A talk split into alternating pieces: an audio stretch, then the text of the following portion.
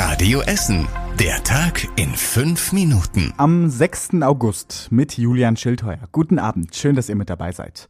Rund die Hälfte der Essener ist inzwischen ganz geimpft, aber das Impftempo stockt.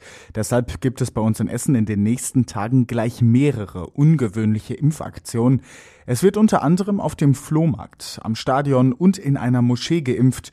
Die Stadt setzt auf spontane Impfaktionen in mehreren Stadtteilen. Morgen wird auf dem Flohmarkt an der Uni im Nordviertel und zum RWE-Testspiel am Stadion in Berge-Borbeck geimpft. Am Sonntag folgt die Fatih-Moschee in Katernberg. Unter Muslimen scheint es noch viele Bedenken gegen die Impfung zu geben. Nächste Woche gibt es die Corona-Impfung dann in der Innenstadt. Das Motto dazu: Shoppen und Impfen. Alle genauen Orte und Zeiten findet ihr auf radioessen.de. Drei Wochen sind seit dem Hochwasser bei uns in Essen vergangen und mittlerweile fließt nur noch eins. Geld. Die Hochwasserhilfen bei uns in der Stadt rollen an. Fast eine Million Euro Soforthilfe sind nach dem Hochwasser bereits zu uns nach Essen geflossen. Mehr als 300 Privatpersonen haben von der Stadt die Hilfen genehmigt bekommen. Im Schnitt haben die Betroffenen mehr als 2000 Euro bekommen. Auch Firmen haben bei der Stadt Anträge auf Hochwasserhilfe gestellt. Für die hat die Stadt insgesamt eine Viertelmillion vom Land ausgezahlt. Auch Vereine bei uns in Essen bekommen Geld. Von den 20 Anträgen sind bislang drei bewilligt worden, schreibt die Stadt. Da belaufen sich die Hilfen auf insgesamt 15.000 Euro. Die restlichen Anträge bearbeitet die Stadt entweder noch oder hat sie abgelehnt. In Kupferdreh hat die Stadt jetzt doch ein Gewerbegebiet komplett gesperrt. Gutachter haben festgestellt, dass das Gelände an der Prinz-Friedrich-Straße stärker unterspült ist als gedacht. Deshalb wird auch das Gelände einer Spedition gesperrt. Dort hatte der Deilbach ein riesiges Loch in den Boden gerissen. Ein Tanklaster ist darin versunken. Die Bundeswehr hat auf dem Gelände eine Notbrücke gebaut. Auch die kann nun erst einmal nicht mehr benutzt werden. Bis alles wieder in Ordnung ist, wird es länger dauern, sagt die Stadt.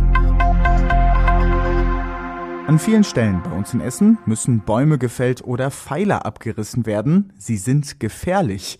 Fangen wir mal mit den Bäumen an. Bei uns in Essen müssen in den nächsten Wochen genau 111 gefährliche Bäume gefällt werden. Sie sind abgestorben, haben Pilzbefall oder andere Krankheiten.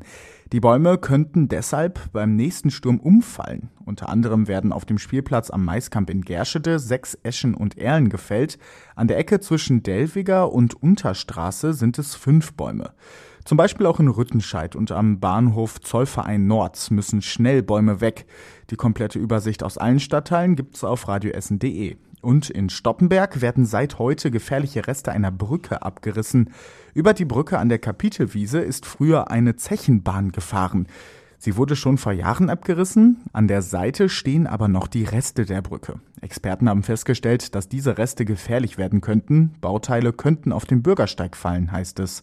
Deshalb werden die Brückenreste in Stoppenberg jetzt kurzfristig abgerissen. Das dauert knapp drei Wochen. Drei Jugendliche haben ein Kassenhäuschen am Grugerpark überfallen. Sie hielten der Kassiererin eine Pistole vor die Nase und forderten das Geld aus der Kasse. Die Frau reagierte schnell, griff zu ihrem Pfefferspray und sprühte es dem bewaffneten Jugendlichen ins Gesicht. Der sackte zu Boden und die drei Jugendlichen flüchteten Richtung Margaretenhöhe. Die Polizei rät davon ab, in einer solchen Situation Pfefferspray zu benutzen. Das hätte auch ganz anders ausgehen können, sagt die Polizei. Außerdem sucht sie jetzt Zeugen, die am Grugerpark gestern Nachmittag gegen Viertel vor drei etwas Verdächtiges gesehen haben oder die Jugendlichen kennen.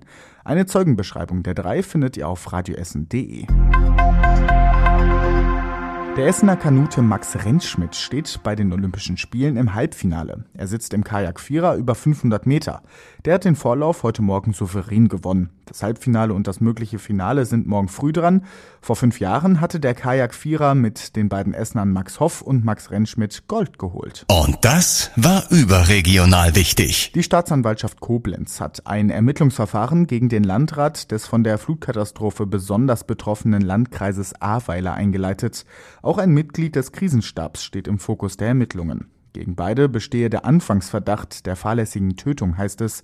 Dabei geht es um unterlassene oder verspätete Warnungen und Evakuierungen. Und zum Schluss der Blick aufs Wetter. Am Abend und in der Nacht bleibt es trocken bei uns in Essen. Die Wolken, die lockern ein bisschen auf. Auch morgen gibt's dann erstmal kaum Regen bei uns in der Stadt. Erst später am Nachmittag zieht es sich etwas zu und es kann dann regnen oder sogar auch gewittern. Dann wird es auch windig bei uns in Essen. 22 Grad sind dazu morgen bei uns drin. Alle Nachrichten aus Essen, die könnt ihr euch natürlich auch am Wochenende jederzeit angucken und nachlesen und zwar auf radioessen.de.